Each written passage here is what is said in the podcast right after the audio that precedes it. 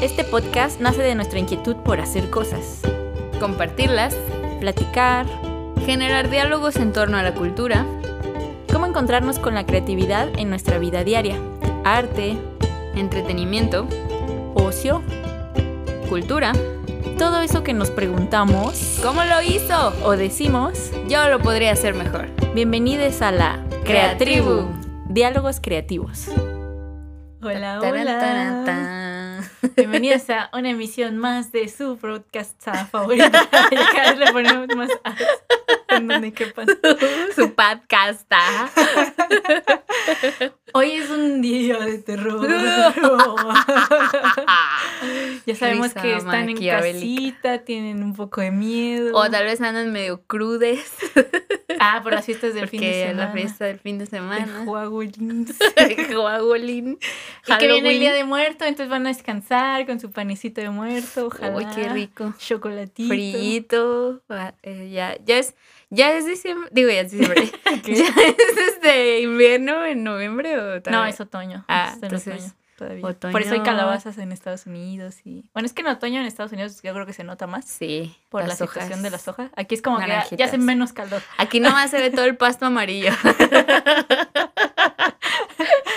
Y hay pan de muerto, que eso es lo más hermoso de la Delicioso. temporada. Sí. No sé cómo la gente en otros países puede ¿Cómo? disfrutar esta temporada. Imagínate vivir en Suiza y perderse del pan de muerto. Para nuestros amigos que nos escuchan fuera de México, ojalá. En Suiza. El pan de muerto es una delicia mexicana que es un panecito que simula tener huesitos de azúcar Sí, arriba. No es como que sea de muertito. muerto, de verdad. No es que sean muertos de verdad. Es un pan que simula tener huesitos y por eso se llama así. Y solo es de esta época. Sí, es de tradición del 2 de noviembre, que es el Día de. Muertos en México. Que tiene este saborcito de naranja muy delicioso. Ay, eso es lo que más me gusta a mí y hay mucha gente que no le gusta que sea naranjosito. Ay, a mí también me gusta Sí, mucho. Y ya encontramos un spot que te voy a traer. Les voy a traer. Pues en. Ya en- que nos patrocinan les decimos dónde es. Eh, panadería. bueno, pues para empezar, hoy traemos una selección muy interesante. Bueno, quiero hacer un disclaimer también después de esta primera parte que vamos a hablar un poquito del origen de la Catrina, pero después de eso ya todo se pone muy denso. Muy heavy, así Entonces, que preparen sus Sí, tripitas. ajá, si ustedes son así como sensibles en el sentido de hablar de la muerte y de experiencias así como difíciles de la vida, Pero casi todo el mundo ya escucha leyendas legendarias, entonces yo creo que ya se les se curaron de espanto. ¿no? Bueno, pero también si lo están espero. escuchando con niños presentes, Ah, también bueno, para sí. que se lo pongan en sus audífonos, no queremos decir nada que no estén preparados para escuchar. Pero bueno, para empezar vamos a empezar ligerito, a gusto, así va Vamos de a calentando. Sí, porque si me lanzo así de lleno, puede ser que se aterroricen mucho y quiten el podcast no queremos que hagan eso. Entonces voy a empezar platicándoles el origen de la Catrina mexicana. La Catrina es esta figura que, bueno, si no son mexicanas, eh, una figura que es como una calavera vestida de mujer y que tiene un tocado eh, de muchas flores. Al ropa- sombrero. Ajá, el sombrero como con muchas flores y plumas. Y como con encaje así entre negro, morado. Sí, el vestido es muy ostentoso. Colores así. Suelen ser así como con encaje, tienes razón. Y casi muchas mujeres se disfrazan de Catrina, o hombres también. en- Sí, hay mucho la tradición de, de concursos de Catrina, de concursos de disfraces de Catrina. Incluso está la Catrina más grande del mundo Ah, sí, ah, eso. En, No un pueblo, creo que es, no me acuerdo si es en Tlaquepaque o en un pueblo aquí cercano, pues. Ah, ok. Y también eh, en el desfile del Día de Muertos hay muchísimas Catrinas ahí desfilando. O a veces, no sé si es el desfile de puras Catrinas, no creo. Yo creo que sí hay de varias cosas, pero es un maquillaje muy distintivo del. Día de Muertos en México. Sí, básicamente es este tipo como calaverita, eh, pero con adornitos, como las calaveritas también de azúcar, que tienen así adornitos de florecitas y de, Ah, y de sí. coloritos alrededor. ¿Tú crees que esas también vienen de las Catrinas? No lo había pensado. Pues creo que, bueno, no sé cuál sea el origen ahorita, ya que nos cuentes, pero, pero yo creo que ha de ir muy de la mano, ¿no? Porque pues a fin de cuentas el disfrazarte de Catrina sí va así como la- el esqueleto adornado, pues, y entonces pues las calaveritas de azúcar que también están adornadas. Sí, no lo había pensado hasta ahorita que lo mencionaste. Pero bueno, esta figura icónica y emblemática del Día de Muertos mexicano la inventó en el, a principios del siglo XX. Un, bueno, es que encontré muchas definiciones diferentes de este autor. Unos lo llaman grabador, otros lo llaman caricaturista, otros lo llaman solo escritor. Entonces era un artista multifacético, lo diríamos así, que se llamó José Guadalupe Posadas. Ah, sí.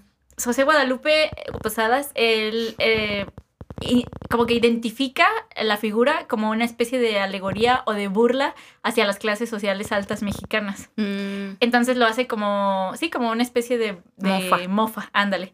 Pero cuando la, la inventa él, solo le dibuja el sombrero, eh, que es este sombrero con un tocado, Ajá. y se llama la calavera garbancera.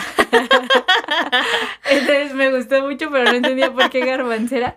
Y después eh, encontré que se les llama garbancero o garbancera a personas que niegan tener raíces indígenas y tienen Ah. como, eh, pretenden ser europeos.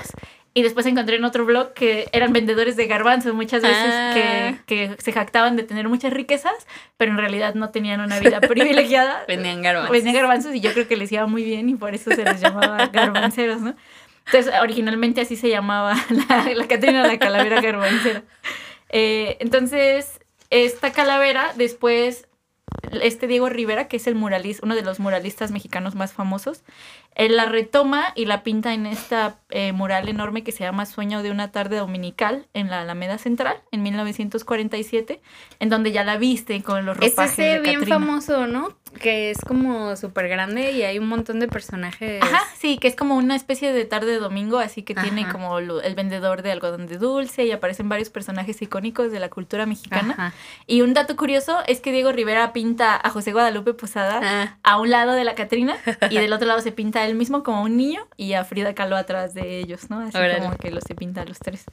Eh, y tiene esta, les voy a traer una cita de José Guadalupe Posadas que dice, la muerte es democrática, ya que a fin de cuentas, güera, morena, rica o pobre, toda la gente acaba siendo calavera. Y esto lo publicaban, en, habían hacían una publicación periódica donde hacían como estas burlas, ¿no? Y se vuelve muy, Sí. muy famosa y muy, muy icónica hasta nuestros tiempos. O sea, ya tiene más de 100 años existiendo la Catrina. Y bueno, para los que no sabían, se llama Catrina porque los catrines son hombres de clase acomodada, con mucho dinero y ropas finas. Entonces, por cómo visten a la Catrina, Es como una ah, asimilación a un Catrín. Catrina. ajá, entonces se llama Catrina. Ah. Ahora sí, aquí viene lo denso, ya prepárense. Voy a platicarles algunas piezas que escogí específicas porque me parecieron como aptas para el Día de Terror que estamos celebrando y al mismo tiempo me parecen como eh, muy interesantes en su contenido biográfico de los autores Ajá. y en la producción que hacen estos autores en específico que tiene, o sea, si ahorita voy a dar a hacerles solo las referencias de los nombres de las pinturas o algunos datos por ahí curiosos, ya ustedes van a tener que ir a Google a buscar específicamente las pinturas, pero sí se los recomiendo mucho porque les va a ayudar mucho a entender la naturaleza de lo que estamos hablando. Igual ahí en el Instagram voy a tratar de subir algunas cosillas. Las que sí estén visibles. Todas están visibles. Bueno, sí, no es cierto. Hay unas que sí están más feitas. Pero bueno, ahí les comparto las que están más light. Ok, nuestro primer artista es René Magritte. René Magritte fue un pintor francés que es más conocido por esta pintura de... Su el- más famosa. su más famosa pintura es un hombre con bombín que está tapado por una manzana verde en su cara. Seguro que la han visto por ahí.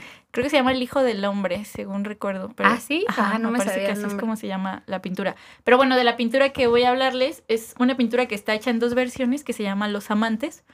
Que como dato curioso aparece en el cuarto capítulo de Euforia al Ah. principio, cuando Rue está hablando de su relación con. Ay, se me olvidó cómo se llama su novia. Eh, Está. Ay, a mí también. Bueno, se me con su novia, se me fue ahorita el nombre. Y entonces está describiendo como en varias escenas lo mucho que la ama Ajá. y hacen réplicas de varias pinturas famosas y una de las pinturas que replican es esta de René Ah. Magritte, en donde están ellas dos cubiertas del rostro con unas como sábanas blancas Ah, y se están sí. dando un beso. Esa es la pintura. Sí, Corran a ver Euforia si no la han visto también. Muy es una buena. muy buena también. referencia. Pero lo interesante es que esta pintura tiene dos versiones que se llaman exactamente igual, Los Amantes.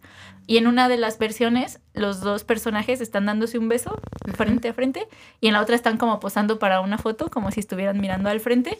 Pero están cubiertos de la cara con una sábana blanca. O sea, no vemos su rostro, solo Ajá. vemos su ropa. Esta pintura fue hecha en 1928. Es un óleo sobre lienzo que mide aproximadamente 54 centímetros por 73 centímetros, o sea, sí está medio, medio grandecita. Eh, y la historia de esta pintura o lo que se le atribuye por lo que pintó René Magritte esta pieza que bueno, René Magritte es muy famoso por su temporada en la que hizo mucho arte surrealista, entonces creo que es lo más conocido de él, pero bueno, él empezó muy chiquito a dibujar, creo que desde los 11 años fueron sus Ah. primeras clases de dibujo y vivía en una familia pues más o menos acomodada, ¿no? Su papá era sastre y su mamá me parece que fue costurera como antes antes de este evento que les voy a contar. Tengo miedo. su mamá se llamaba Regine, eh, no encontré su apellido, pero me imagino que Regine Magritte por el papá. Y cuando este René Magritte tiene, antes de cumplir 14 años, su mamá se suicida. Uf. Entonces su mamá se tira a un río, el río se llama Sambre, y la recogen o la encuentran tres semanas después de que se tira al río. Y René Magritte cuenta, como en su biografía, la experiencia tan brutal, o bueno, como la experiencia tan relevante que fue cuando la sacaron, porque para cubrirla tenía una, su, su ropaje, su camisón, lo tenía puesto sobre la cara para que no se le viera la cara. Ah, O sea, él vio cuando la sacaron. Ajá, él vio cómo la sacaron y tenía cubierta la cara con un- una tela blanca que era su camisón. Ajá. Entonces esa imagen, lo que dicen sus biógrafos es que se, le queda grabada de por vida y la replica en estas dos pinturas. Porque se dice mucho que el surrealismo eh, está como abordando situaciones como inconscientes de Sí. los pintores o sueños y que entonces a partir de ahí hacen sus creaciones. Entonces se le Ah. atribuye como a una situación inconsciente de, de Magritte, ¿no? Que hiciera esta pintura. Pero una experiencia bastante macabra. Es Eh, como, me recordó a la serie esta de Netflix de eh, The End of the Fucking World, que, que también el morro principal pre- eh, presencia cuando a su, su mamá se suicida. Ah, también- sí, no me acordaba de eso. Sí, también Por se vuelve eso muy se extraño. vuelve bien raro.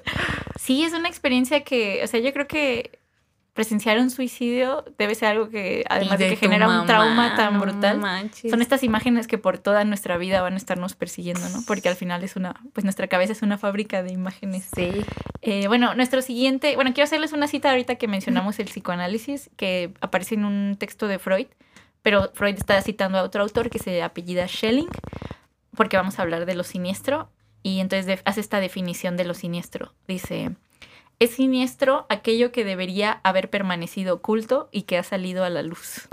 Órale. Esto, la, bueno, esta cita es muy... Quería como hablar más de este texto, pero no me dio mucho tiempo como de leerlo todo porque es un libro gordo, gordo, gordo, que se llama Historia de la Fealdad.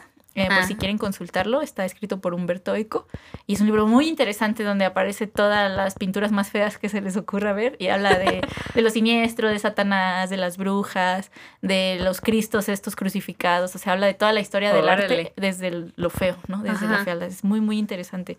Entonces se los recomiendo, así como, parece como, como creativa.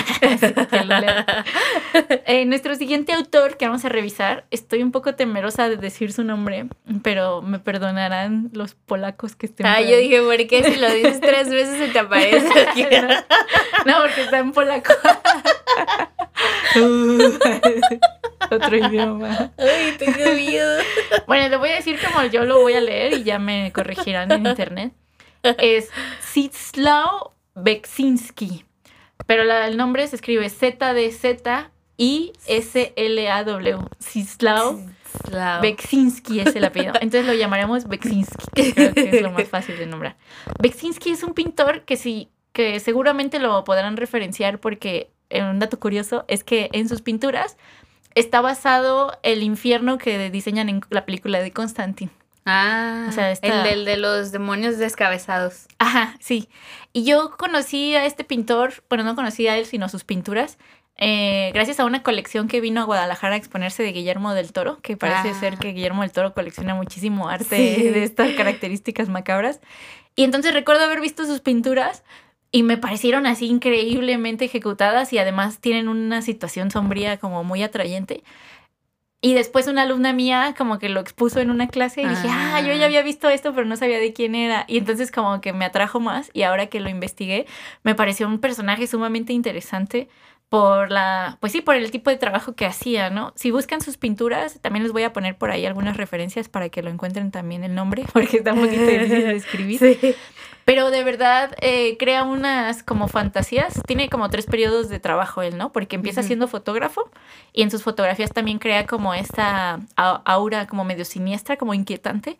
Y más tarde migra a la pintura, hace una pintura como figurativa y después ya migra a un periodo fantástico que él le llama, en el que dice que pinta sus sueños, pero todos los críticos dicen que pinta sus pesadillas porque son Sí. bastante macabras las pinturas. Pero están tan bien ejecutadas que parece que está pintando como universos posapocalípticos en los que podríamos habitar, ¿no? O sea, porque de verdad tiene una cualidad de realismo muy, muy increíble.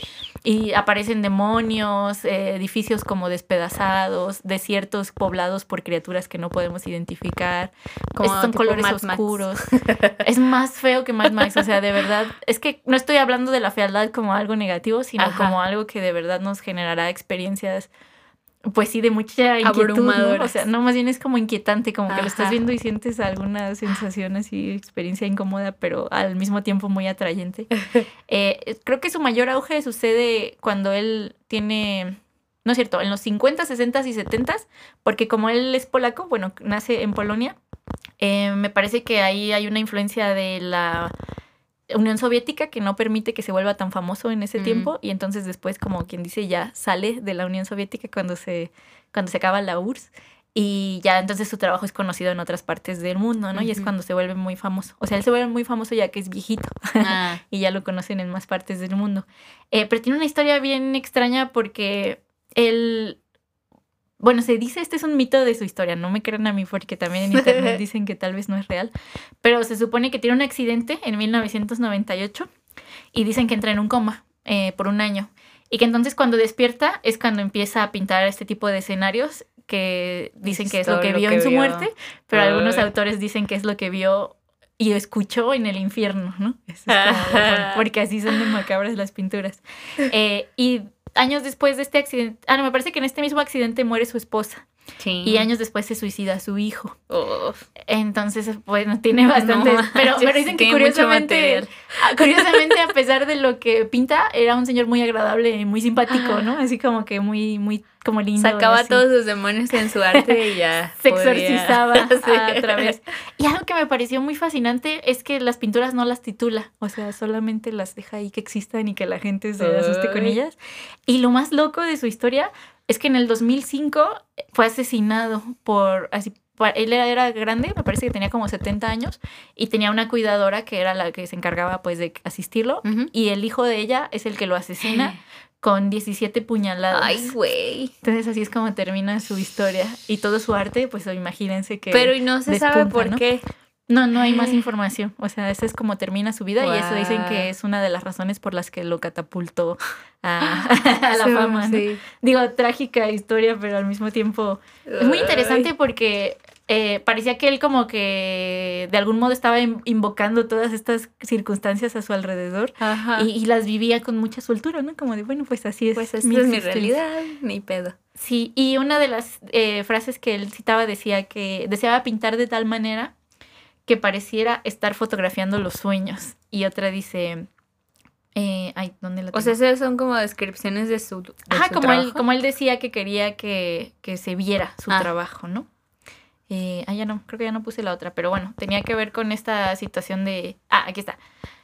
Dice, un realista en detalle de los sueños de su imaginación. O sea, quería que fueran así de realistas como para que los sueños parecieran algo que fuera posible, ¿no? O sea, que se viera tal grado del realismo de sus pinturas que nosotros pudiéramos habitar en ellas, ¿no? Uy. Y sí, yo creo que lo logra considerablemente.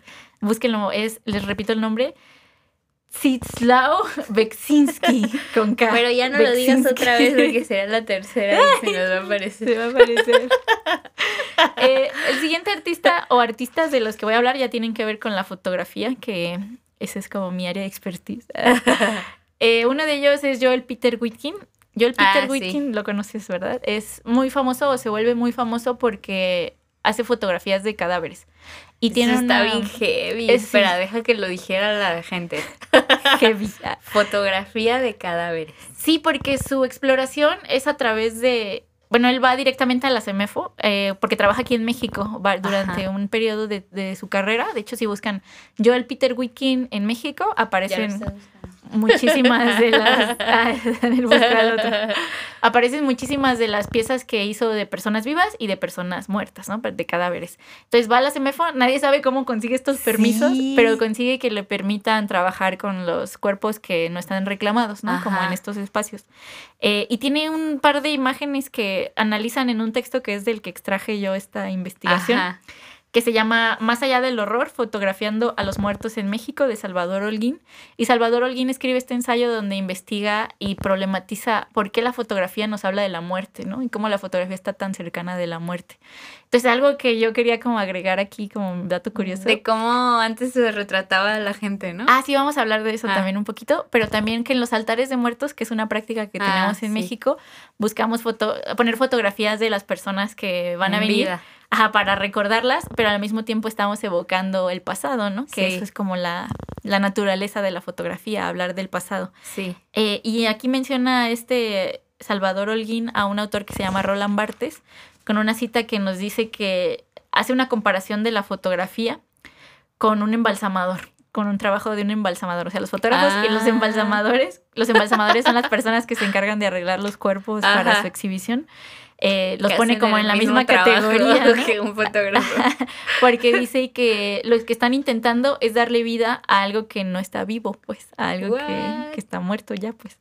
Eh, y también mencionan a los cadáveres como cuerpos posthumanos, ¿no? Ajá. Es decir, que ya, no, ya pasaron su, con, su consistencia o su estado de humanidad y ya están en otro lugar, pero nosotros los los humanizamos. los humanizamos y al mismo tiempo los como como nos crean una fascinación porque estamos intentando entender algo que nos va a pasar a todos y que no podemos como entender del todo, ¿no? Entonces la fotografía de muerte es algo que nos genera un contraste de emociones Sí. también que dices, "Ay, es que como que están bonitas, pero qué pedo." Como que me llama la atención, pero a la vez me provoca repudio. sí. Eh, y también nos hace esta comparación el autor de cómo eh, una cámara es un artefacto parecido a una guillotina, ¿no? Ah, sí. porque dicen que la, la guillotina cae en un segundo y entonces ya toma algo de ti, una Ajá. parte de tu cuerpo, y la cámara tiene la misma capacidad, digo, como en imagen, ¿no? Puede, puede despedazarnos en un Ah. segundo y ya tomar objetos o, o secciones de nosotros, Ajá. y a través de ese ejercicio nos estamos convirtiendo en otra cosa que ya no somos nosotros, ¿no? Te roba el alma. Te roba el alma. sí. Entonces la muerte está muy cerca de la fotografía, o sea, es algo con lo que se relaciona desde toda la teoría fotográfica. Yo quería mencionar, no sé si lo vas a mencionar, pero como eso de que cuando surgió la fotografía era súper tardado capturar el momento y que muchas veces fotografiaban a los familiares con sus muertos y que tú puedes saber viendo las fotografías viejas que alguien estaba muerto porque era el único que tenía los ojos abiertos. Porque toda- como tardaba tanto la captura, entonces la demás gente parpadeaba, los vivos, pues. Entonces que el Ah. único que tiene los ojos abiertos es el muerto y así es como puedes saber en las fotografías muy viejas que eh, ese era el muerto, ¿no? Porque obviamente estaba embalsamado y así. Sí, eso o está recién muerto. Y así era como tomaban las fotos al principio. Sí, voy a hablar un poquito de eso, pero sí, ese dato no, no lo Ah, tenía. Está sí. chido, interesante. Eh, y también, bueno, quería platicarles porque Peter Wicking tiene una serie donde hace como una especie de bodegones con los cuerpos o con cabezas o con secciones de los cuerpos. Hay una pintura que especialmente menciona aquí que, digo, vayan a verla porque esta no se las puedo poner, perdón, una fotografía en donde está un cuerpo sin cabeza y el cuerpo está puesto en una silla sentado con calcetines. Y entonces el autor nos menciona cómo los calcetines parecieran darle una cualidad humana, y- pero al mismo tiempo la manera en que Whitkin dispone al cuerpo en su fotografía le da una sensación sublime como de convertirse en algo diferente a un cuerpo inerte, sino convertirse en una imagen que está hablando de nuestra propia finitud, ¿no? Sí. Entonces hay una frase que se, una expresión que es el memento mori, que se usaba mucho en la pintura de bodegones, en la pintura, eh, o sea, manierista, no sé de qué temporada sea, Ajá. en la que la gente así, hacía retratar su riqueza a través de estas pinturas de comida Ah. o de elementos que ellos poseían, ¿no? Es el nuevo selfie de, bueno, más bien la foto de cuando vas a comer, que siempre anda Sí, de sí, ándale. del Instagram. Era como la anterior. Pero el memento mori hacía referencia a la aparición de algunos elementos como calaveras o cráneos que aparecían en la mesa, así como junto con las demás cosas, Ajá. que lo que hace es una referencia o un recordatorio de que vamos a morir. Y O que sea, todo eso se va a quedar. todo eso se, no, más bien todo eso se va a acabar junto con Ajá, nosotros, ¿no? O pues. sea, no somos O sea, que eso infinitos. no te lo vas a llevar, pues. Ándale. Entonces, eh, Peter Whitkin como que en su trabajo ejercita esta capacidad del memento mori, ¿no? De decirnos, Ujú. nosotros nos acabamos, somos finitos y al mismo tiempo somos preciosos, como que nos convertimos en otra cosa, ¿no? Porque hay otra foto que creo que se llama San Sebastián, la foto, no recuerdo exactamente si se llama así, que es de un, le dice que, el autor dice que es de un cholo, ¿no? De un cholo que no fue reclamado y que me parece que lo asesinaron en, una, en, en un eh, cruzamiento de tiros. Entonces él toma este cadáver y lo acomoda como en una especie de, de- como en un diablito, así lo sostiene, lo amarra como de la espalda para que esté Oh, firme. no manches, ya Y lo que foto. menciona, tiene las manos, a, a él ya le hicieron la autopsia a este cadáver, entonces tiene como una línea que le pasa por todo el pecho y tiene las manos puestas en su regazo con los dedos hacia arriba, pero dice que los dedos por el rigor mortis se alargaron como tres veces su tamaño, o sea, de ver, lo normal que eran. Entonces son, Wow. suben hacia arriba señalando la misma línea de la autopsia y mirando su cara que se parece a la cara de un santo, ¿no? Sí, de hecho sí. Entonces por eso le pone San Sebastián, me parece que le pone a la pintura y tiene esta cualidad. Dice, es que ya no se parecía No nada a la persona que era. Se convirtió en otra cosa a través de la imagen que él consigue como Ajá. retratar. Y dice, y esto pasa con los cuerpos, ¿no? Sí. Posterior a su, o sea, nos convertimos en una cosa que ya no somos nosotros, sino que somos un objeto. Sí. Y este objeto que se denomina cadáver es lo que nos sigue- lo que sigue lo de sigue. nosotros, ¿no? Y lo que se queda aquí como terrenal, dice, pero como que a él le interesa evocar estas experiencias que se subliman. Ajá. Ay, se me está yendo la voz, se subliman a través de la imagen, ¿no? Es que está muy heavy este tema. Sí, ya, muy feo. ya no quiere salir. ya se me quiere ir mi alma. y eh, la historia de Peter Whitkin es que él cuando es niño, tiene seis años, eh, presencia un accidente de coche, ¿no? Afuera de su casa, él vivía en Nueva York. Entonces está ahí viendo el accidente y entonces algo rueda hacia él, hacia sus pies. Y cuando voltea a verlo, es la cabeza de una niña. Entonces él dice, me agaché para tocar la cara, para, pregu- para preguntarle, ¿no? Dice, yo quería preguntarle algo. No. Dice, pero antes de que yo pudiera hacerlo, alguien me apartó de la cabeza. Dice, y entonces esta experiencia se vuelve una obsesión por las cabezas cortadas, las máscaras, el dolor y la muerte, que lo será una experiencia que él estará evocando el resto de su vida. ¿no? Porque lo que busca hacer es una reanimación de la muerte, ¿no? A través de, como dice, hacerles las preguntas a los muertos Ajá. que ya no le puede hacer a otra persona, ¿no? O sea, es Estamos muy perturbados en este momento, y yo. si pudieran ver nuestras caras. Les dije que iba a estar heavy. Sí. bueno, nuestro, ahora sí vamos a hablar de la fotografía. Espera, los- yo quería decir algo que un, un dato curioso también de la muerte, bueno, más bien de los cadáveres, que una vez nuestro papá nos platicó que él llegó a tratar con cadáveres en su estudio cuando empezaba a ser doctor, los ponen así a prácticas con cadáveres. Y entonces que los maestros les dicen, y yo lo he visto también en videos que, que otras personas lo, lo reafirman, que hay cadáveres que se quedan como súper rígidos y que no los puedes mover para nada, que pueden a veces darles masajes y así, y así es como luego ya los acomodan para, para embalsamarlos, pero hay unos que ni los masajes les funcionan y entonces les tienen que hablar. Y cuando les dicen, mira, yo te voy a ayudar a acomodarte a limpiarte para que ya descanses así, y así es como funciona. Y, Ay, lo- se y la aflojan los gente- cuerpos. ajá, y se aflojan Sí. los cuerpos y se dejan ya maniobrar. Y eso no tiene explicación, así es como no sabemos por qué, pero sucede y neta es algo que se practica con, con la gente que trata con cadáveres, sí. Está muy fuerte, sí. Sí. Sí, no me acordaba, eso es una... Ay, qué fuerte. Eh, bueno, y la, ahora sí de lo que platicabas, Angélica. Entonces, como que eso me llegó a la mente de que digo, como él maniobra también con muchos cadáveres, me imagino que súper rígidos y así. No Bueno, se supone si- que sí hay, dicen que después de unas horas se ablandan los cuerpos. O sea, que el Ajá. rigor mortis viene cuando recién falleces Ajá. y como que los gases de tu cuerpo empiezan a expulsarse y después se vuelven a ablandar. O sea, Ah, como que es un tiempo de horas en lo que pasa todo ese proceso. Y ya después los inyectan, no sé, con Ajá. sustancias para este, conservarlos y ya son blanditos. Pero pues sí, es una experiencia con la que Sí, pocos vamos a lidiar en nuestra vida. Eh, bueno, ahora sí, sí, las fotografías de los muertos. Eh, esta es una tradición que parece que fue muy común en el siglo XIX, que es una tradición heredada de los franceses, porque los retratos victorianos o las, las familias victorianas se retrataban con sus muertos, y como dices, a forma de retrato. Y hay muchas maneras de hacerlo, que unas eran como maquillarlos o vestirlos como si estuvieran vivos, pero dejarlos así como junto a la familia. Y otra de ellas era que la que hacían aquí en México era ponerlos en sus ataúdes y toda la familia se fotografiaba alrededor, de ellos.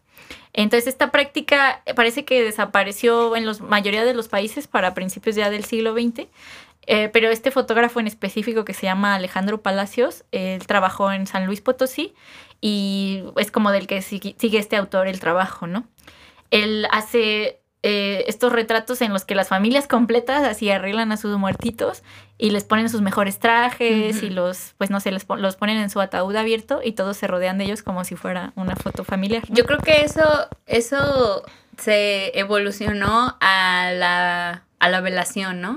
Que pues se deja el cuerpo ahí hasta para que toda la gente lo vea. Y pues no, porque todavía no le tomas fotos. Sí se velaban de todas, maneras. Ajá, pero se tenía esa fotografía como un recuerdo, pues así como una como una memoria de que había muerto y Ay, qué raro. Ajá, sí, no, no entiendo tampoco la naturaleza.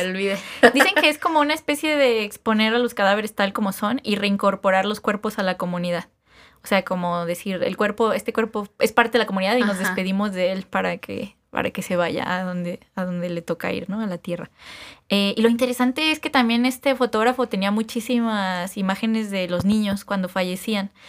Y a los niños nos narra que los vestían con trajes que representaban el santo patrón de, ellos, o sea, como si habían nacido, no sé, el día de, ah, San, de, San, Juan, esa, esa ropa les ponían y les eh, arreglaban con flores o plantas alrededor, o había como mucha vegetación, como construían una especie de arreglo floral alrededor de los niños y les llamaban angelitos, ah. porque era como rememorar una especie de imagen angelical. Y a veces los papás se tomaban fotos con ellos y se tomaban con diferentes miembros de la familia. Como esto también de que dicen que el primero de noviembre es el día de los de los niños, como de los niños fallecidos. Luego el 2 ya es como de los adultos fallecidos. Ah, sí, se dice que un día vienen los, los angelitos, los niños chiquitos, y otro día vienen ya los grandes. Sí, sí, sí, sí había escuchado eso también. Eh, y bueno, termina una cita que em, encontré en este texto que me gusta y se las voy a compartir también. Dice, sin el arte, la tradición y el ritual, sin el exceso de lo sublime, de la espiritualidad y el mito, sin erotismo, la muerte y la vida corren el riesgo de objetivarse por completo. Es decir, que hacemos todas estas prácticas como una manera de darle sentido a nuestra la vida, a nuestra experiencia espiritual en el mundo, ¿no? Porque pareciera que si solo tiráramos a la gente que fallece en una zanja, eso le quitaría el, la experiencia, como le quitaría la sensación de que hay algo más, ¿no? De que podemos creer en otras cosas y de que somos algo más que carne, ¿no? Ajá. Que creo que es algo fascinante, pues, a través de los rituales y las prácticas que hacemos como sociedades contemporáneas, ¿no? Porque a lo mejor ya no le tomamos fotos a las personas fallecidas pero seguimos velándolas y haciendo el Día de Muertos, festejándolo en México, que es una tradición muy bonita, que pues poco, creo que ya no todos construimos altares, pero si tienen un familiar que quieran este recordar, construyanle su altar este año porque Sí, está chido. Creo que de repente nos perdemos mucho en como en el día a día, ¿no? Y en nuestras rutinas y en nuestro trabajo y en la flojera y así. Así cuando a veces ya estás muy cansada y dices, ay, no quiero ya hacer nada. Pero, pero está chido tratar de vivir como cada, cada una de las festividades, no, no en este en este en este sentido capitalista de comprar un montón de cosas y así decorar, pero sí como de pues detenerte un momento y recordar como en este caso en el Día de Muertos pues recordar a tus antepasados, a lo mejor también a tus mascotas, ¿no? Que fallecieron. Mm. Eh, creo que es el 31 o el, el de octubre, cuando, precisamente cuando regresan las mascotas. Ah, también fallecidas. Un día. Sí, sí. bueno, aquí me está dando nuestro técnico productor, que según el calendario católico se designó el primero de noviembre como el Día de Todos los Santos, corresponde a los niños o ah. muertos chiquitos, ah. mientras el 2 de noviembre es llamado Día de los Muertos, es decir, todos los adultos.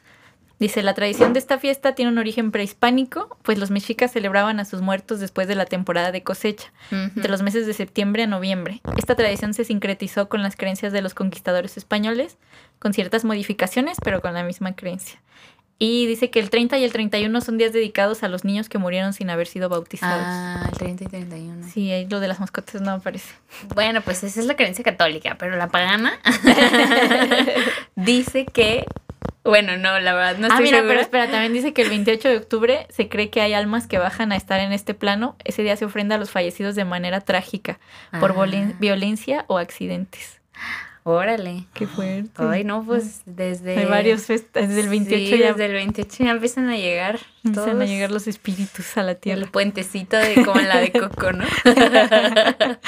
Eh, y bueno, como menciones honoríficas que no tengo así tantos datos, pero que les recomiendo que vayan a buscar su obra si lo que les gusta es el arte terrorífico y lo macabro y quieren ahí decorar su Facebook de imágenes este, aptas para la temporada. Sí.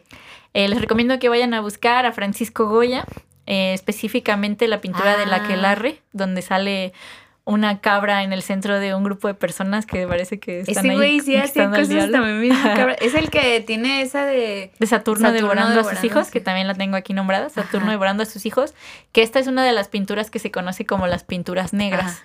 que de hecho él las pintó en su casa y no tienen no título, o sea, Saturno devorando a sus hijos es un título que le dieron Ah. posteriormente cuando encontraron la casa. Pero también esas pinturas son bastante interesantes, se llaman así las pinturas negras de Goya. Y están los grabados estos donde aparecen también muchos demonios y Sí. los, los grabados, se me, los caprichos se llaman Ah. los grabados. Entonces también hay una serie de caprichos que también elude a los demonios, a los diablos, a las brujas, que también es unas piezas muy interesantes que revisar. El otro es Otto Dix. Otto Dix es un alemán, o fue un alemán, que fue un artista que fue a pelear en la guerra, en la Primera Guerra Mundial. Y cuando regresó empezó a retratar todas las cosas que vio en la guerra, cosas que no estaban sucediendo en el arte en ese momento, él las empezó a, a pintar. Y pues estamos hablando de personas, este, no sé, como accidentados de guerra, soldados descuartizados.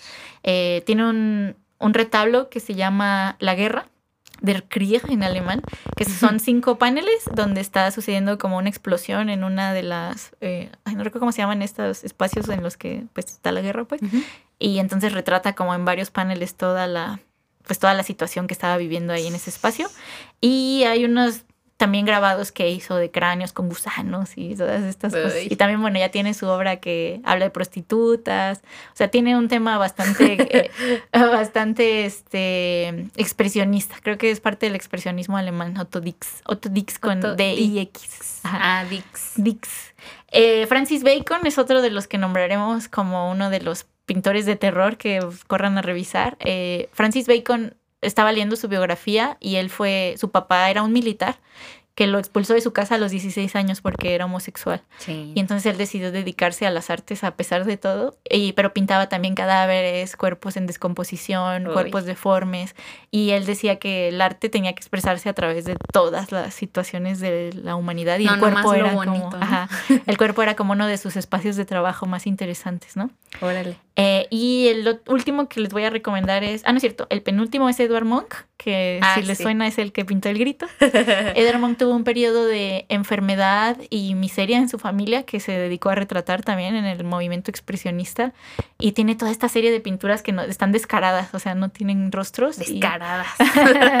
y son muy, también son muy interesantes porque parecen como sueños así fantasiosos. Y tiene una paleta de color súper, súper oscura Ajá. a través de la cual también entiendes como la experiencia de, eh, pues como falta de salud mental que estaba experimentando. ¿no? Él tenía una enfermedad, ¿no? Esquizofrenia o algo así, no creo. estoy segura. Creo que su familia también sufrió muchas enfermedades mentales, pero Mm. sí, la verdad ese dato no se los traigo así fresquito, entonces no, no me voy a aventurar. Y el último es El infierno del Bosco. Eh, Bosch, Ah, que sí, tiene sí, también este retablo del Edén, eh, la creación y el infierno, que es uno de los paneles, que después lo hacen referencia a los Simpson cuando llega Bart al infierno, es el infierno Ah, del sí, Bosco. cierto. Este, pero aparece también en varias referencias. Les recomiendo mucho que vayan a ver ese panel que es súper, súper extraño, bizarro. Sí, hay muchas cosas que están sucediendo en esa pintura Sí, que llaman mucho la dices, "¿Qué atención. peda?". Pensando también en la época en la que vivió el Bosco, dices. ¿cómo estaba pintando eso y la iglesia estaba ahí encima de él? ¿o qué? ¿Cómo le hizo? Entonces también otra recomendación muy importante. Eh, y bueno, pues ahí sí se encuentran otros pintores, pintoras. Pintoras sí no encontré ahorita, Sí, no tuve ¿verdad? referencias. Eso. Como que agarré los que tenía a la mano y les debo ahí artistas femeninas Mujeres. que estén trabajando con esto. Si tienen recomendaciones, mándenoslas al Si Instagram. conocen, sí. Y ahí las vamos agregando en unos posts o en unos reels, le vamos, les vamos contando. Y también voy a tratar de que pues estas imágenes las puedan ver en reels para que no se queden ahí con la... Digo, las que estén ahí posibles porque hay unas que sí están medio Muy fuertes. heavy. sí. ¿Cómo ven? Así Ay, no. su Halloween o empieza, no sé. ¿Qué, qué cosas. Espero que ya hayan desayunado porque sí, apenas Espero que no estén comiendo mientras están leyendo Esto les va a quitar el hambre. Pero bueno, recordar siempre a la experiencia del memento mori, o sea que todos somos finitos y que en algún momento nos vamos a ir, nos Sí. ayuda a disfrutar nuestro espacio Nuestro que estamos compartiendo.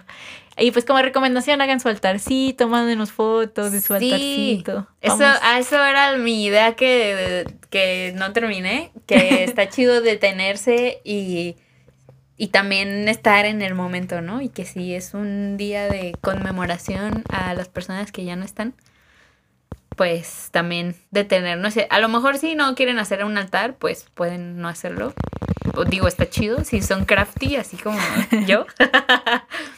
Este, está chido y pero pues también reunirse con su familia, este, hablar sobre eso. Recuerden a recordar. sus seres queridos que ya se Sí. fueron.